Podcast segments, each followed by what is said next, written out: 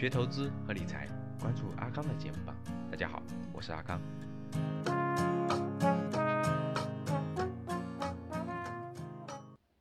还有就是合理配置家庭资产，这个绝对不能说老师我那个我所有钱都去投资，都去冒巨大的风险，这个就大错特错了。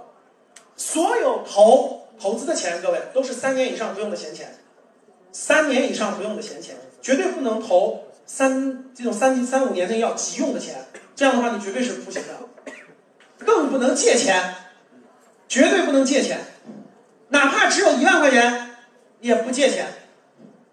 借钱心态全变了，全变了，各位，你要还利息的全变了，你不要抱侥幸心理。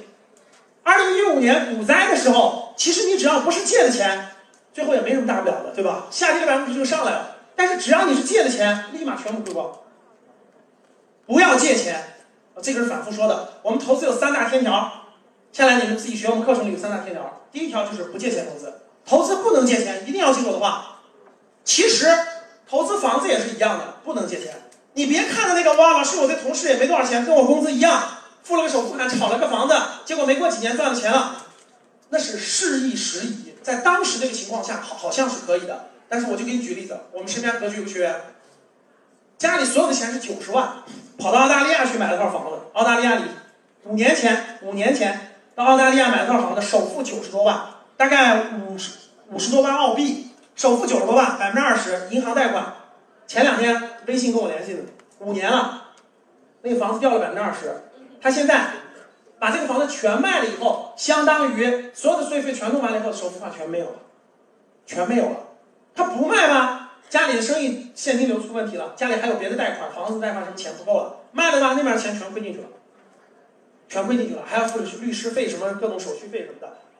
投资的钱，各位不要借钱投资，特别是很多人可能。很多人最容易栽的坑就是买房子。那老师，你看我身边的人买房子都是付首付，借了银行贷款，最后涨了，是不是赚钱了？记住我的话，那叫事易时移。当时可以，今天就不可以了。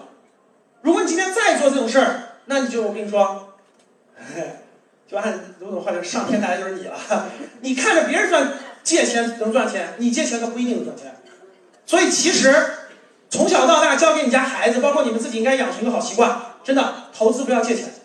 我宁可不赚那个暴利，我也不借钱，至少你永远不会跳楼。真的，我以前做风险投资的时候，我去那个，好像好像江苏哪，我也是拜访个企业家，那个企业家是做做做什么我忘了，他就说，你看，他挺每年很利润很高。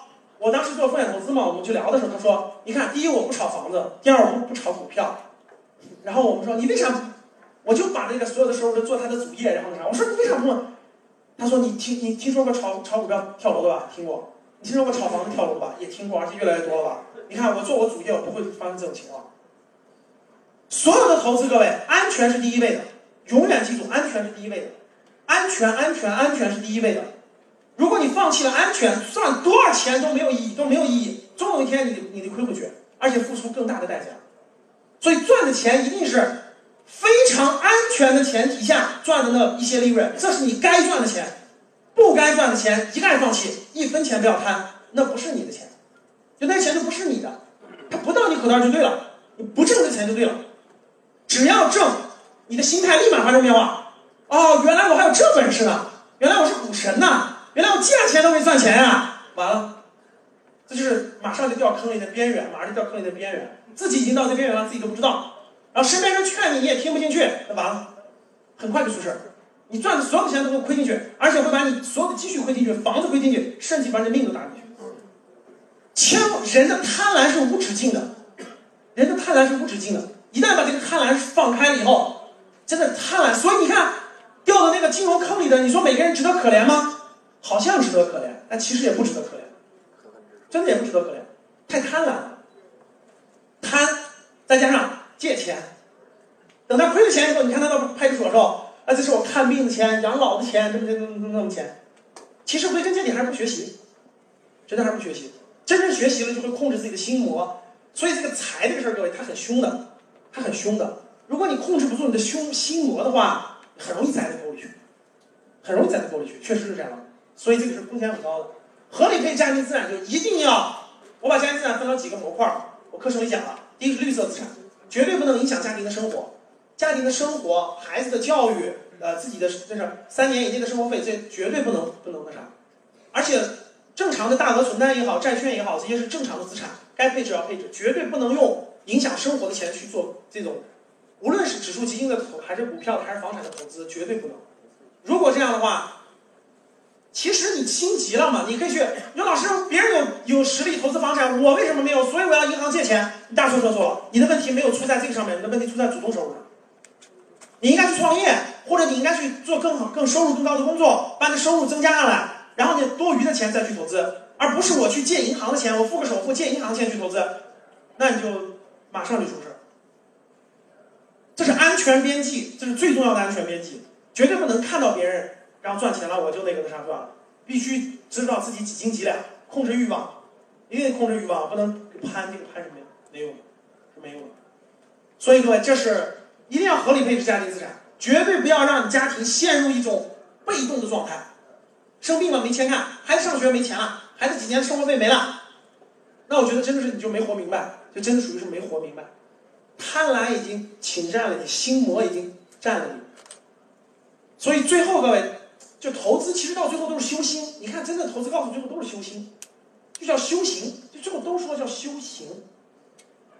他修什么？他就修心，不贪。第一，不贪，我赚，我只赚我能看得懂的钱，我应该赚的钱。我不了解的公司，我一分钱都不碰，它涨十倍跟我都没关，我只碰我懂的公司。第二，绝不贪。第二就是绝不加杠杆，绝不借钱。借钱是让自己步入万劫不复之地。绝不借钱。第三，学习为主，不断的修行自己，不断的修行自己。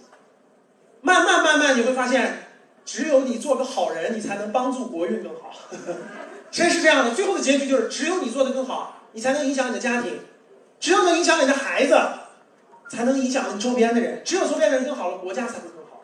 最后就完全的通了，通了以后就说，其实你就完全就是修行了，真的是这样。好的。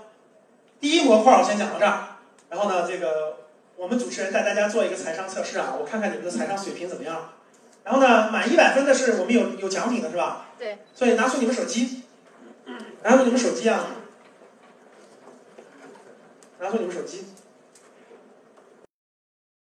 如果你不会投资，不会理财，在投资方面有困惑，特别是之前投资有过亏损的经历，可以与阿康交流。